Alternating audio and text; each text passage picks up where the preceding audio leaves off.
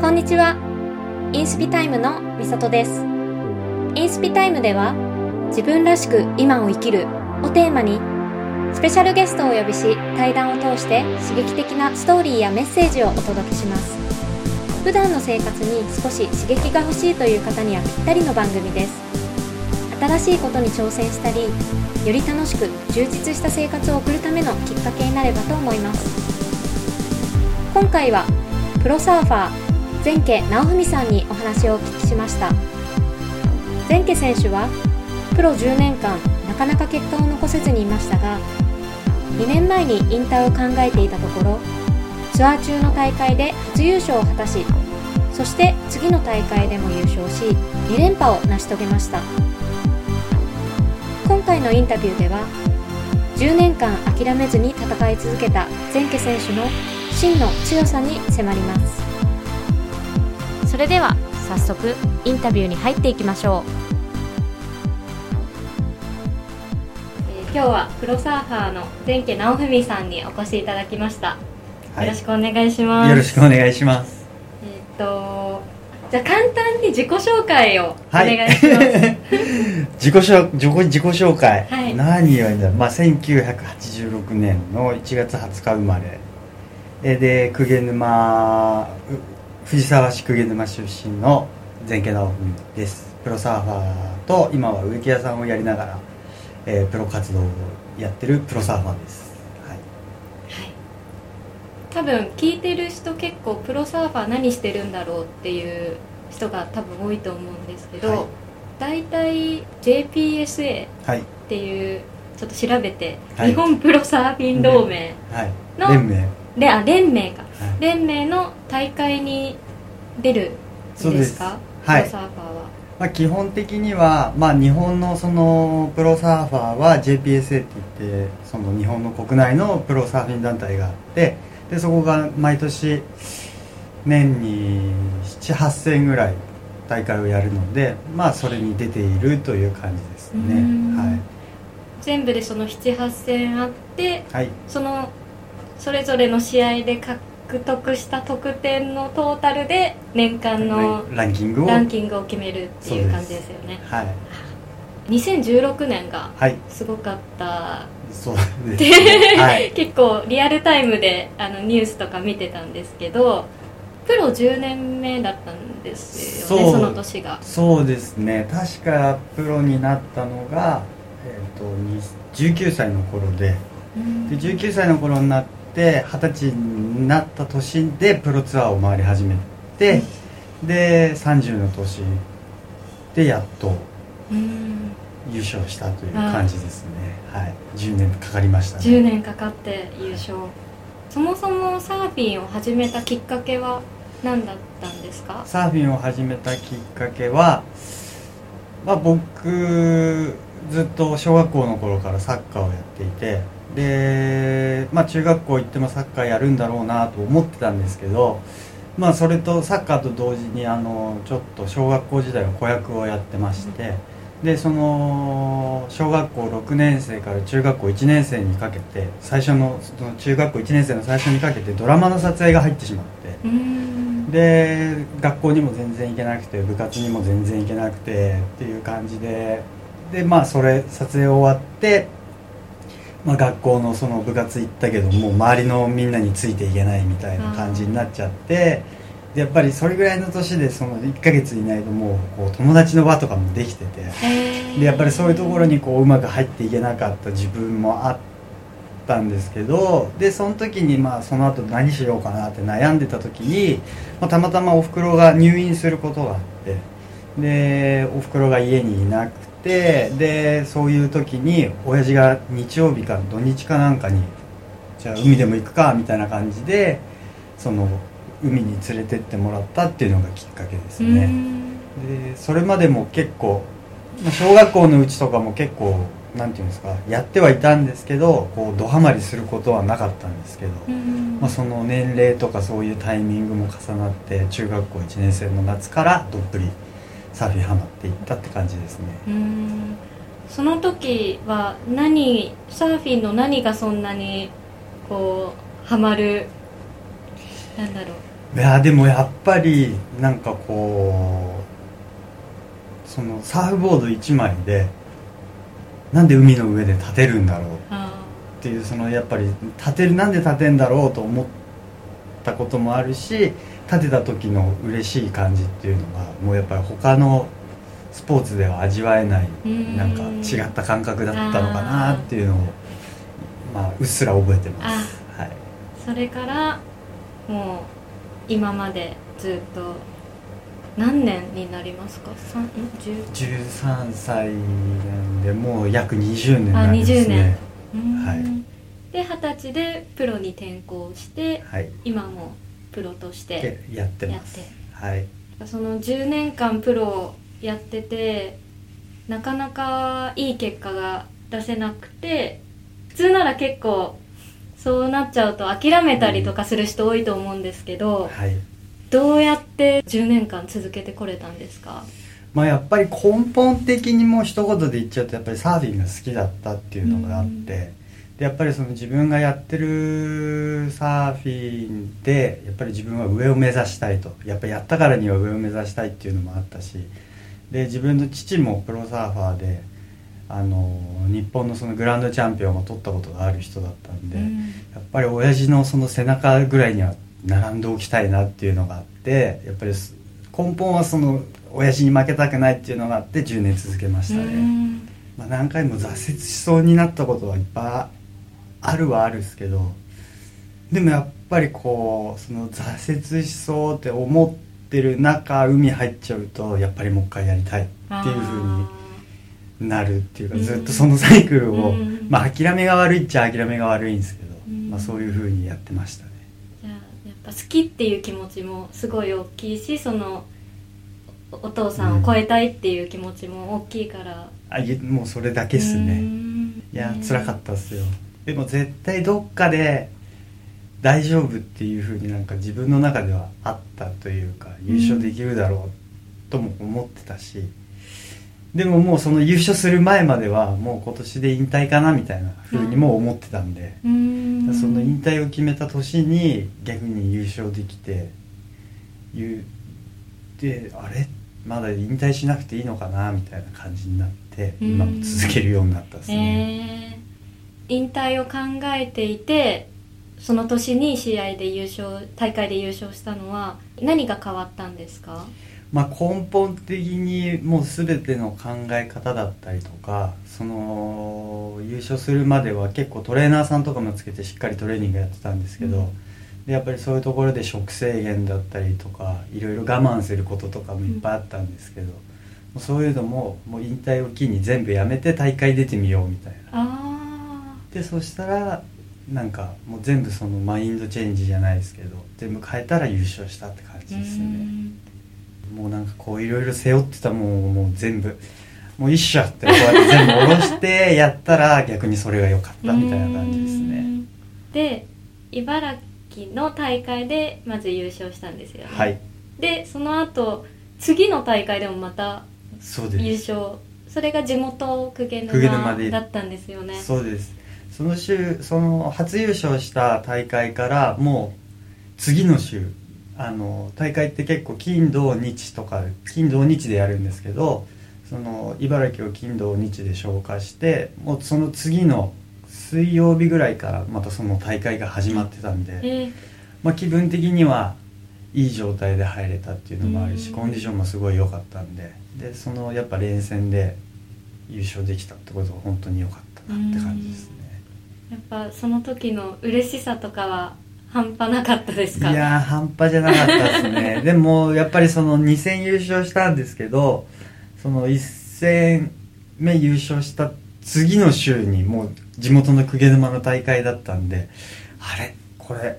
1週前にこんな運使っちゃって地元で大丈夫かなっていう不安もあったんですけどでもそれもね本当いい感じにうまく2週連続で勝てたんで本当いい年でした。えで今年じゃない2017年。はい去年。去年。はまた普通に。試合回りました。試合回って、はい、どうでしたか？そんなにいい結果はやっぱり優勝とかそういうのはなかったんですけど、うん、まあ一応その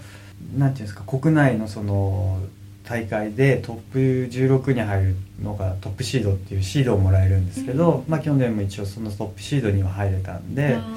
まあ、今年2018も一応やろうかなとうん。思っています。じゃあまた今年もいろんなとこ回って。そうですね。でも今年はちょっとまたゆっくりやろうかなと思って去年またガチガチにやっちゃったらうん。あんまりそんなに調子伸びなかったんで、うん。ちょっとゆっくりやろうかなと思ってます、えー今年もまたなんか難しいですよね。もちろん総合で1位になるのは目標にしてますよね。グランドチャンピオンを取るのは、はい。でも攻めすぎたらガチガチになっちゃってう。まくいかないんですか？やっぱりその辺はメンタルのコントロールがすごい重要で、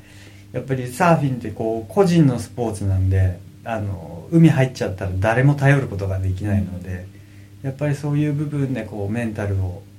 あのキープいい状態でキープするっていうのは本当に難しいですね、うん。1個の試合ですごい良くても次の試合は全然ダメだったりとか、うんうんやっぱりそういうのもあるんで、うん。本当に大変ですけど、えでも楽しく楽しんでやってますね。はい。なんかそうですよね。相手とたた点数は競い合うけど結局波に乗るのはその一人で乗ってでしかも波も毎回同じ波来ないじゃないですか、はい。だから本当にメンタル面ってすごい重要メンタル面すごいど重どうやって鍛えてますか？要うーんどうやって鍛えてるというよりもなんか僕の場合は結構冷静に分析してるというか、う試合を試合大体20分なんですけど、まあ、最初の方に乗れなくて焦ってくるとあこれ自分焦るパターンがっていうのもなんかもうやっぱりそれこそ負け続けてたからその負けるパターンとかももう自分の中で分かってきてるんへでーなるべくそれにこう当てはまらないようにその試合の時は持っていくようにはしてます経験とかもはい。豊富若い選手と比べてやっぱりあるからそういうところも。は多分まあ落ち着いてできてると思うんですね、あとはやっぱりこう海入る前とかに自分なりのルーティンがあったりやったりするんでやっぱりそれをすると必ずなんて言うんだろう。こうスイッチがオフになるというか、そう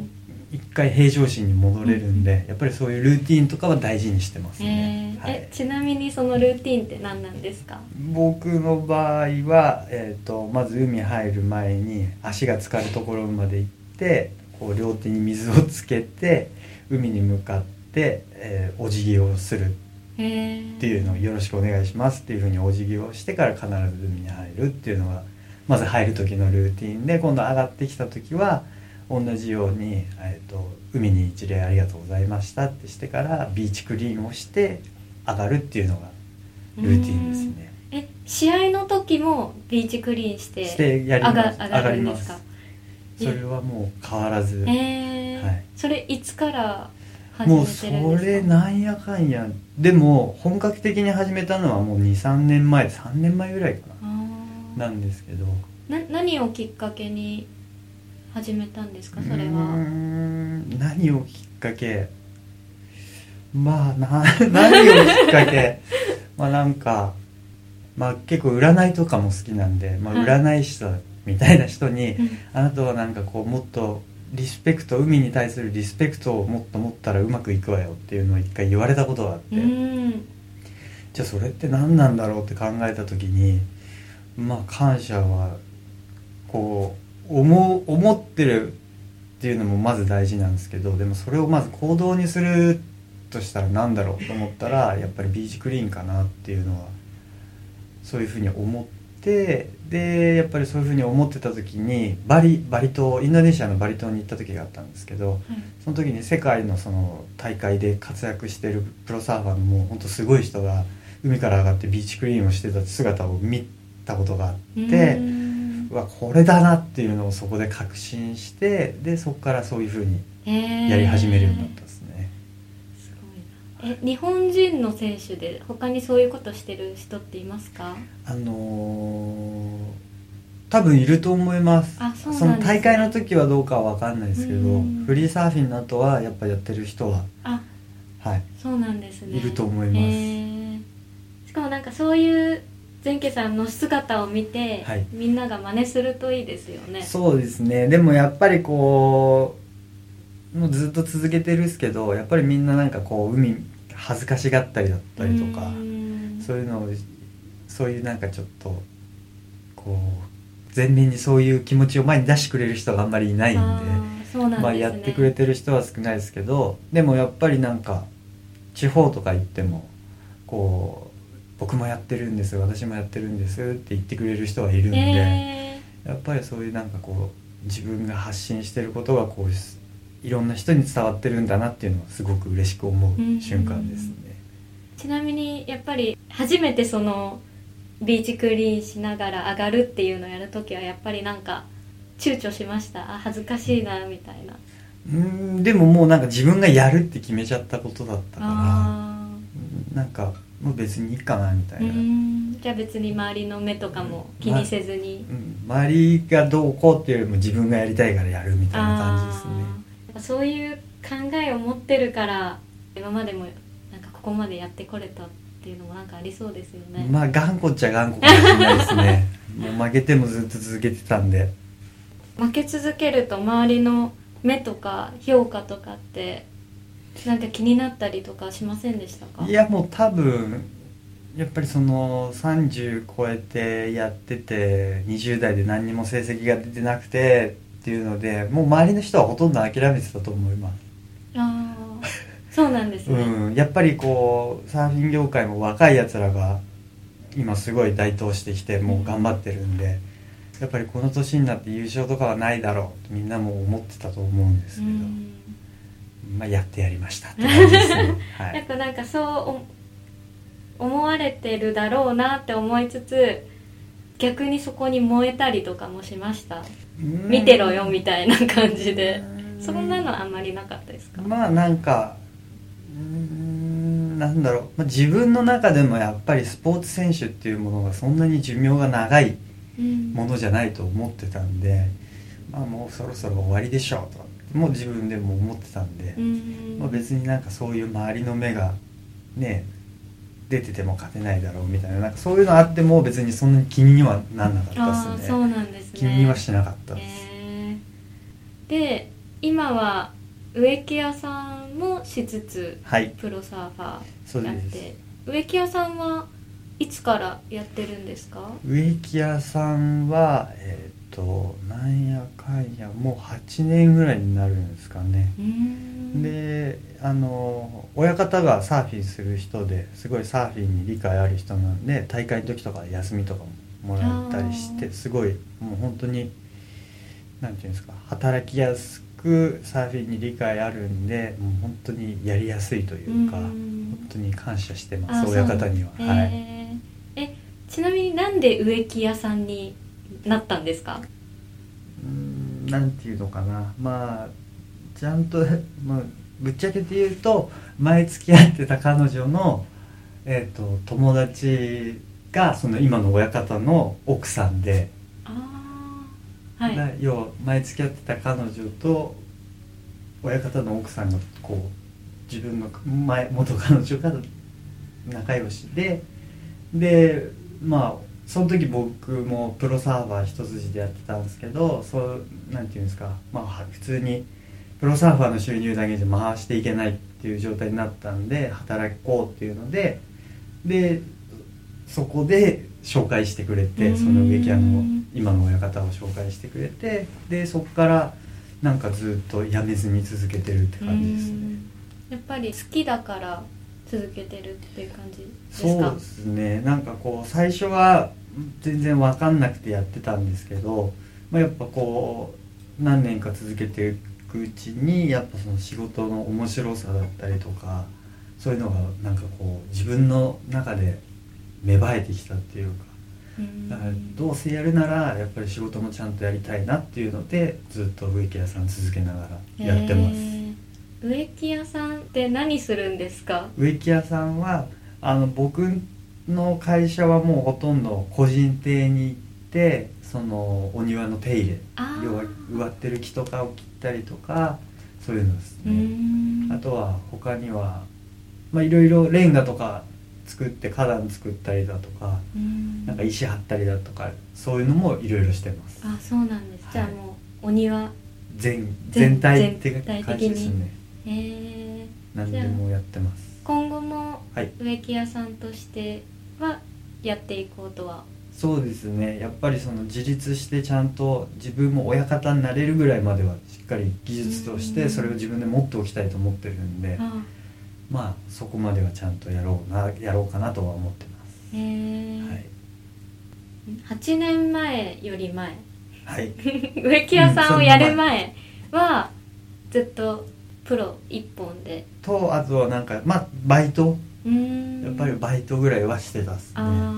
厳しいんですか？そういうプロだけでやっていくっていうのは。結局そうですね。日本のプロサーフィン業界はそんなに潤ってはいないので、うん。本当にプロサーファーだけでやってるっていうのはごく一握りだし、やっぱり最近は若い子を育てるっていう方にやっぱりそういう各スポンサーさんも目を向けてるんで、まあ、厳しいっちゃ厳しいですね。そうなんですね。はいそういうのって今後オリンピックの競技にもはい。サーフィンがなったりして、はい。ちょっと変わったりはするんですかね今後。まあ多分すごい難しい問題だと思うんですよね。そのオリンピックになるっていうこと自体に対してはすごい嬉しく思うんですけど、うん。やっぱりその今その選手の選考基準だったりとかそういうのがやっぱりこう明確になってないっていうかまだやっぱり分かんない部分がいっぱいあるしこの先どうなっていくのかなっていうのはちょっと不安はありますね。あ逆にこうなんかお金絡みのガチガチのスポーツになっちゃってもそれはそれで寂しいとも思うし、でもその逆でサーフィンがいろんな人に触れてもらう触れてもらえる機会が増えるっていうのはすごい嬉しく思うところだし、そこはちょっと複雑な気持ちですね、うん今は。前家さんをまずちょっと調べようと思っていろいろ調べてて、はい。なんかツイッターのプロフィールツイッターでもあんまりやってないですよね。もうやってないですね。ですよね、はい。でもなんかツイッターのプロフィールにはい。何て書いてるか自分で覚えてますか？え じゃあよ読読みますね、はい。今しかできないことがある。はい。今やらなきゃいけないことがある。はい。やるなら今である。はい。っていうのを書いてたんですよね、はい。で私なんかうわすげえいいこと書いてると思ってそれはなんかそうですね。今の自分のポリシーじゃないけどまあ今の自分があんのは過去の自分がやってきたことの積み重ねだし今の自分になんかこう例えば不満を持ってしまった時とかは今のこの自分を作ったのはもう昔の自分要は自分自身で今の自分を作ってるんだからなんて言うんだろう文句言ったってお前のせいだろうみたいな。感じのマインドなんで多分そういうことを書いてると思います。へー。なんでそういうマインドを持ってるんですか？なんだろう。なんか。なんで？いやなんか結局こうなんか考え込んだりとかもしてもなんだろう。で結局自分人間っていうか人ってもう全体的に自分次第じゃないですか自分が決めて進路を決めてそっちに向かってってるだけであって。だからなんかこう変にこう落ち込んだりとかそういうのはあんまりないっす。なんでって言われたらなんでなんですかね。なんかそういうふうそういうもんだっていうふうに自分でこう決めつけてるじゃないですけど。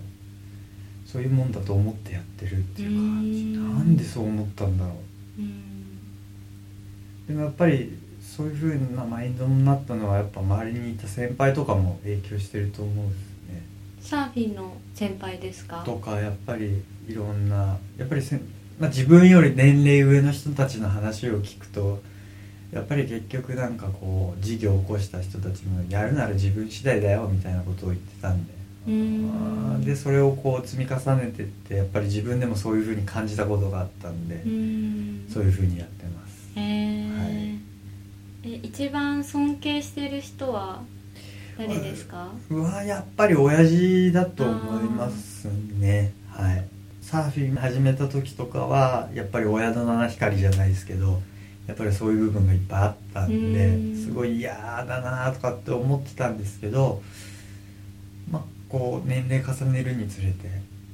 それもそれだなみたいな。うん。じゃあこの生まれた環境でどんだけ自分の光放てるかやってやろうじゃんみたいな風になったって感じですへね、え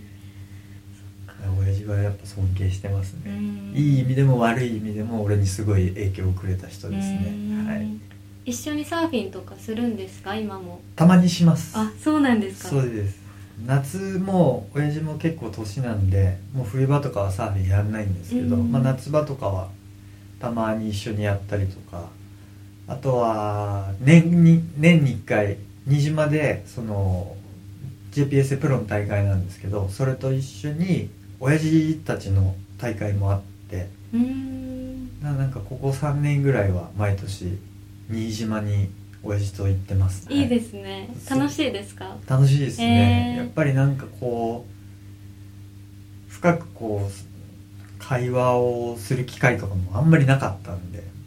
うんなんか面白いです、うはい、んで子供が将来できたら子供にもサーフィンとかはやらせたいですか？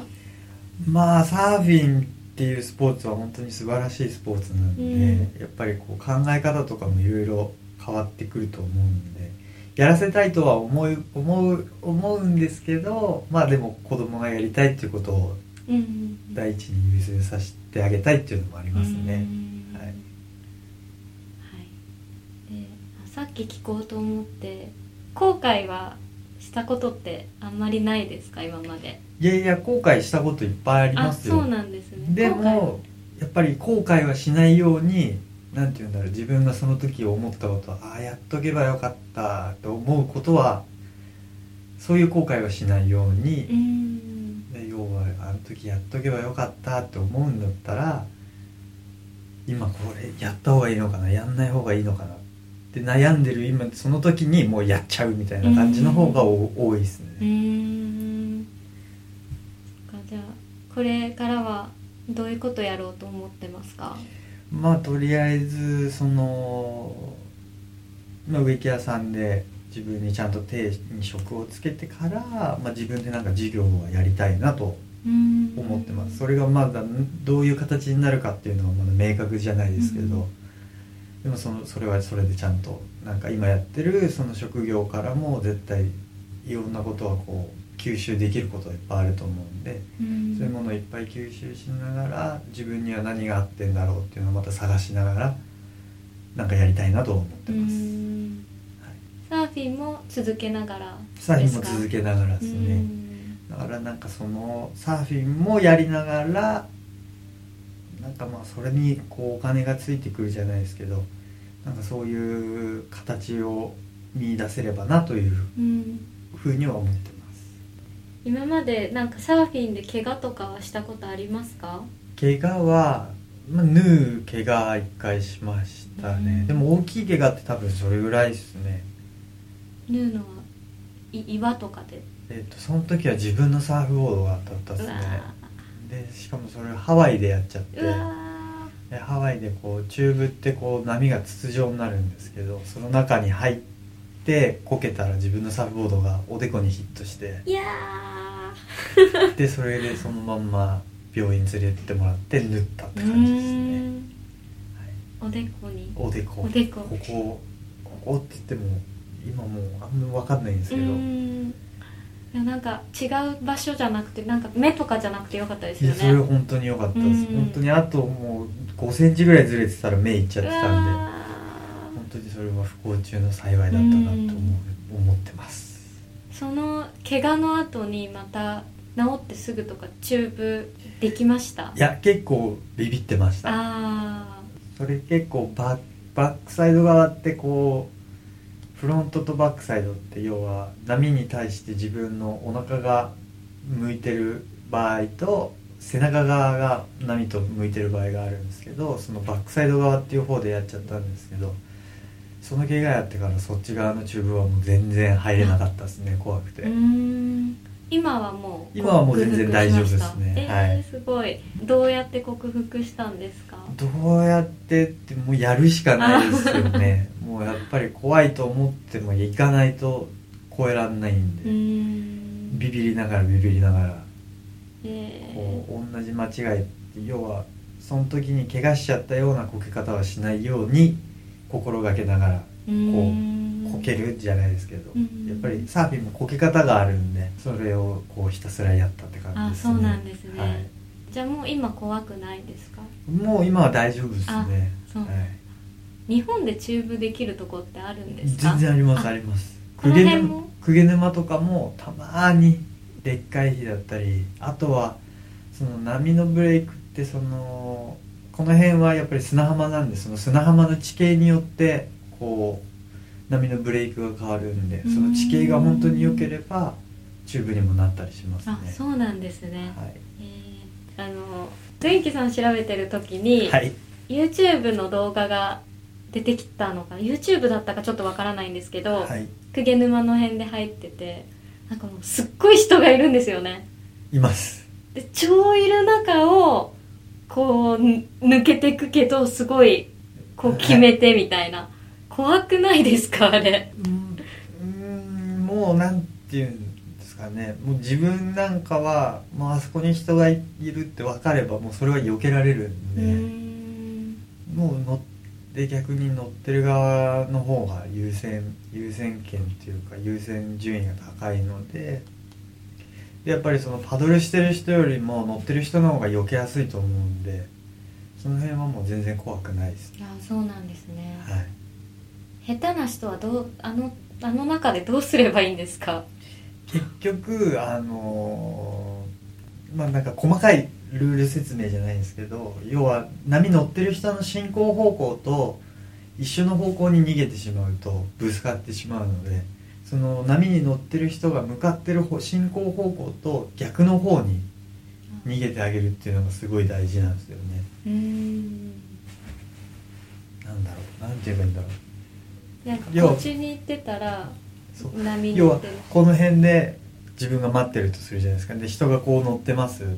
言ってこっからこっちに行っちゃうと進行方向と一緒にぶつかっちゃうんで乗ってる人がこっち行ってたら自分はこの乗ってる人の逆の方向に行ってあげないとあいけないというか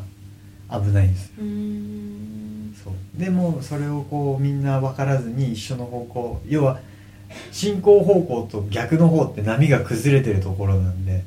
こう波を越えるのが面倒くさいんですよ普通のところより、うんうんその進行方向側に比べると。うん。だからみんなそっちの楽な方に自分も逃げようとして一緒の方に行っちゃうから結構ぶつかっちゃったりとかするんですけどそれさえしっかりこう分かってれば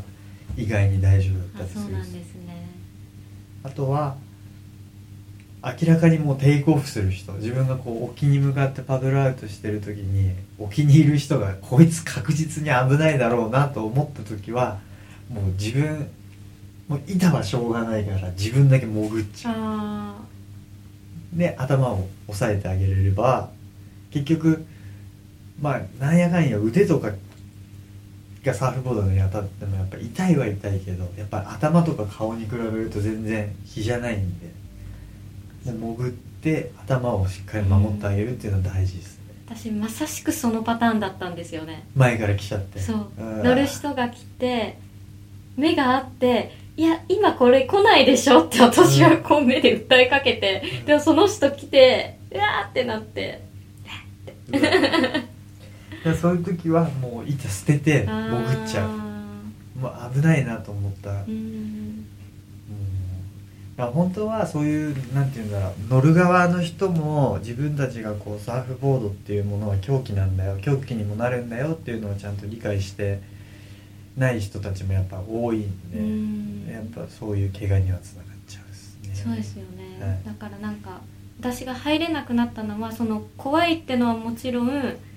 自分ももし相手に怪我させたら嫌だなっていうのは大きいですよね、まあそれはこうやっぱり人のタイミングを見ながらしっかりやってあげる視野を広くしてやってあげるっていうのは大事ですね、でもやっぱ無茶をしちゃいけないし、相手に無茶をさせないようにもしなきゃいけないし、なんか超オレオレな人いるじゃないですか、はいはいいます。困りますよえオレオレ系ですか？あのーそうね本当。いや海の中入っちゃうとオレオレ系なんですけど でもそのオレオレ系も実際公家沼だけなんですよね。あそうなんですね。そうです。やっぱり地元だし自分が一番大事にしてるビーチでやってる時はなんかこうオラオラになっちゃうんですけど、うん。でもやっぱり他のビーチ鎌倉行ったりとかしたらそういうのは全くなくなりますねもうすぐ隣の海だけどやっぱり違うんですか？やっぱりそこにはローカルっていう人たちがいてその海をずっと守ってきてくれてる人たちがいるんでやっぱりそういう人たちにはこうリスペクトを持ちながら海に入って入らないとうんなんか自分もなんかこう気持ちよくないしみたいなそういう感じですそうなんですねね。はい。なんか面白いカルチャーですよねサーフィンって。そうですね。なんかこう敬うこともいっぱい人を敬うってことがいっぱいあるんで。うん。でもそのなんかまあ海は誰のものでもないんですけど本当は。うん。でもやっぱりそのビーチが綺麗に保たれてるのとかはローカルの人たちがそういう運動をしてるわけであって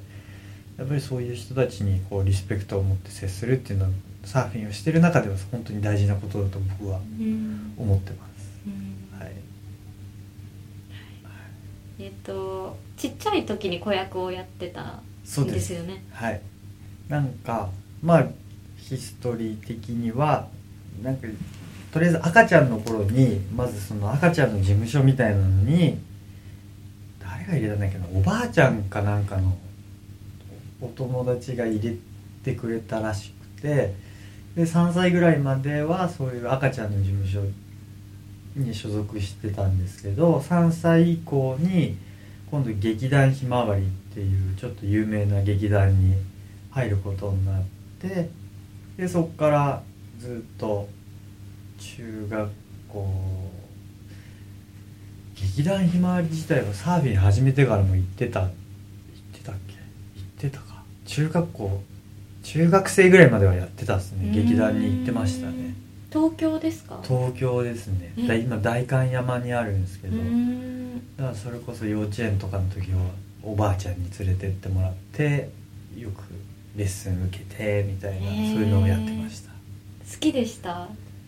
いやー多分ちっちゃい頃好きだったと思います。うん。なんかこう、うん、演技するの楽しかったと思いあます。そうなんですね、はい。今はなんか今は別に。やりたいまたやりたいなとかないですか？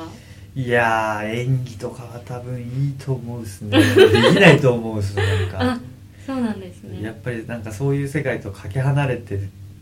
こう生きてきたっていうかサーフィンやり始めてからそういう世界と離れてたんで、うん。なんか演技とかしてる自分を見ると笑っちゃいそうな気がしますね、はい。あの今なんか昔出たドラマとかいあります？有名なやつとか。有名なやつとかはあのーまあ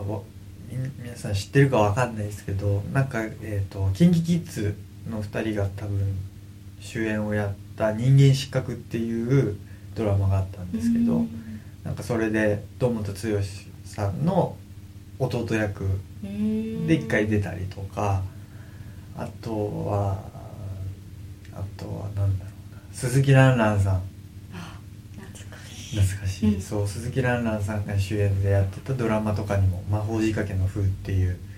それではなんだっけなはフジテレビかな？かなんかでやってたドラマなんですけど5話ぐらいで終わっちゃうドラマだったんですけど、うん。そういうのとかあとは「先生知らないの」ってこれは草薙剛さんが。それ見てました。本当ですか、うん。でも草薙剛さんがいろいろやってたのあって「先生知らないの」ってあとは石田ゆり子さんとか深川亮さんとか篠原涼涼子じゃねえや篠原智恵さんうん。とかが出てたドラマなんですけど、それはワンクールやったんで12話しっかりやりましたえね、生徒役でです生徒か役で、はい。えでなんかいまだにそれ見たりとかします？あのー今のテレビとかって録画機能ついてるじゃないですか。ちょっと結構前か。結構前にその再放送をやってたんでそれを全部録画してあるんですね、え。ー、恥ずかしいですかやっぱ。いや面白いですね。笑けてきますね、えー。恥ずかしいと思いながら。今度なんか見せてください。なんかたまに YouTube にも上がってたりするらしいです。あそうなんですね。へえー、えでも今もうやりたくないんですね。うーんなんかバラエティ番組とか出てみたいなとは思うですねなんか声かからないんですか？そういう。あんまりかかんないですね。あそうなんですね、うん。なんかよくスポーツ番組とかあるじゃないですか、だからそういうのはなんかやっぱり若手のあホットなやつらが結構呼ばれてたりするんで、まあ、テレビ業界って言ったらもうあとは今ちょっと狙ってんのはそのオリンピックに解説とか絶対出てくるわけじゃないですか。必要になってくるわけだから、そういう解説をちょっとやってみようかなとはうんビジョン的には思ってますあねそうなんですね、はい。じゃあやっぱり普段の大会とかでもじゃあ解説とか今もやってますか？あの今国内のその JPSA の大会が ABEMA さん ABEMATV ABEMATV があの前線フォローするんですけど放送してくれるんですけどそういう時にやっぱり解説の席とかがあるんでうん。あのタイミングが合う時は必ずそこに解説として入れるようにはしてますあねそうなんですね、はい。それはもうなんかもう自分で手を挙げていくんですか、まあなんか自分で手も挙げるしその ABEMATV のスタッフの一人があの地元の後輩であそれでなんか会場とかいると LINE 来て「今何しとん?」みたいな「じゃあ行くわ」っつってえそういうのでやったりしてあますね。そうなんですね、はい。じゃあやっぱそういうの出てるとこのオリンピックの時とかもきっと。いやなんかう声かかってくれんじゃないかなと思ってやってますね。え、ーはい。しかもそしたら全国版普通にテレビで流れますよね。オリンピックだったら。そうなってくれたら嬉しいなと思ってやってます、へえ、はい。子役でやってたのがなんか生きそうですよね。そうですね、うん。だから結構なんかこうカメラの前とか人前で喋るっていうのはそんなに嫌いではないんででもこう普段人と喋るのは好きかって言われたらそうではないんですけど。そうなんですね、は 今は大丈夫ですか？今はこうなんかちゃんと伝えたいものがあるからうん。こう喋ることに対して喋れるんですけど、うん。普通の時はあんまり喋ってな い、そうなんですね、はいはい、なんか伝えたいことって何なんですか？まあでも僕が本当に今一番伝えたいことっていうのは、まあ、サーフィンの楽しさをいろんな人に知ってもらってやっぱりその今はサーフィンなんて言うんだろう昔のイメージだとサーフィンって結構なんか遊びの延長みたいな感じなんですけどやっぱりサーフィンっていうスポーツもその遊びの延長ではなくてしっかりとしたそのスポーツとして認められるようこう広めていきたいなっていうのとあとはサーフィンが楽しいスポーツなんだよっていう人をいろんな人に知ってもらえるようにっていうのが僕の伝えたいことですね、うーん。結構サーフィンやりたいって人多いですよね。私もちょっとやってて写真とかポストするとみんな「いいなやりたいな」って言うけどやりたいなとは思うけど手が出ないんですよね、うん。きっと。で多分それはやり方も多分みんなわかんないし、うん。なんて言うんだろうやっぱりそのサーフィン始めるのってこう最初はやっぱりその地元のサーフショップとか行ってスクール受けるのが一番早いんで、やっぱりなんかやるんだったらそういうふうにみんなやってほしいなと思いますね。こう自分で板買っていきなり行っても何にも分かんないまんま行ったってできなくて打ちのめされて帰ってきてサーフィンつまんないってなるんだったら、まあ、最初のうちにちゃんと教えてもらうことを教えてもらってやると結構継続すると思います。うん。なんでやりたい人がいたらこう地元のサーフショップを紹介してあげるっていうのが一番いいかもしれないです。ああそうなんですね。今はどっかサーフショップ決まっていくところとかは前家さんはありますか？僕は、まあ、大体今モンスターマッシュっていうサーフショップかあとはティースティックっていうサーフショップですね。あとは江ノ島にあるオアシスっていうところでもススクールをやってましたやってました。うんやってる。まあ最近そっちのオアシスさんは全然やってないんですけどティースティックさんとかモンスターマッシュさんは結構やってるので。うん。うん前家さんも教えたりとか？あのする時あります。あそうなんですね。はい。へえ全然もう初級から上級者まで何でも教えますって感じ、えーじゃあそれに行こうかな。